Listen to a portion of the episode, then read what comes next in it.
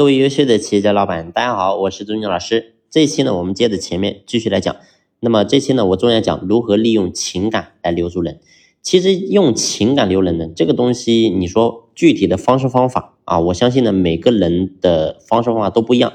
但是呢，核心在于我们老板的起心动念啊。如果说一个员工在企业当中，他每天工作，他都感觉冷冰冰的啊，没有一点氛围，然后员工、同事啊、老板。大家都是冷冰冰的，你告诉我这个感觉会怎么样呢？所以这个感觉非常不好，氛围是不对的。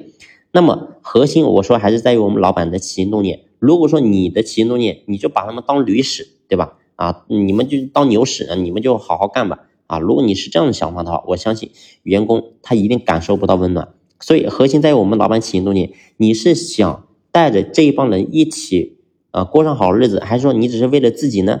啊，所以老板要有一个成就人之心啊。回到这个点，就是在这个地方，情感的方式，因为万法由心生，一心生万法啊。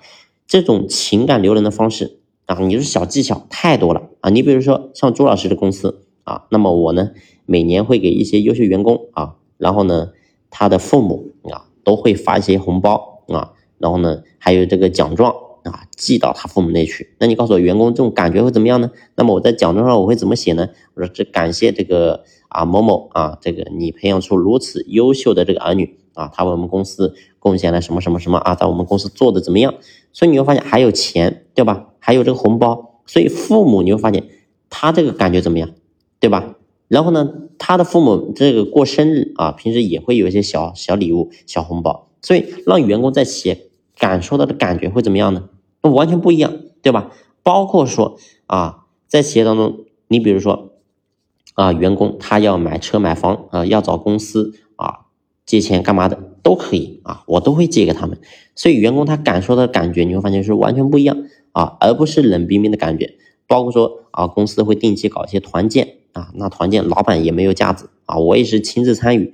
所以最后你看，就大家这种感觉氛围就完全不一样了。那当然，类似的这些小方法、小动作非常多啊。那么我建议大家呢，在这个地方也可以去思考一下啊。所以情感留人啊，其实呢是一种非常简单的方式啊，非常简单方式。核心呢就是方式方法很多，核心还是在于我们老板你自己的起心动念啊，到底有没有想过这个事情？如果想过，你一定会有很多方法。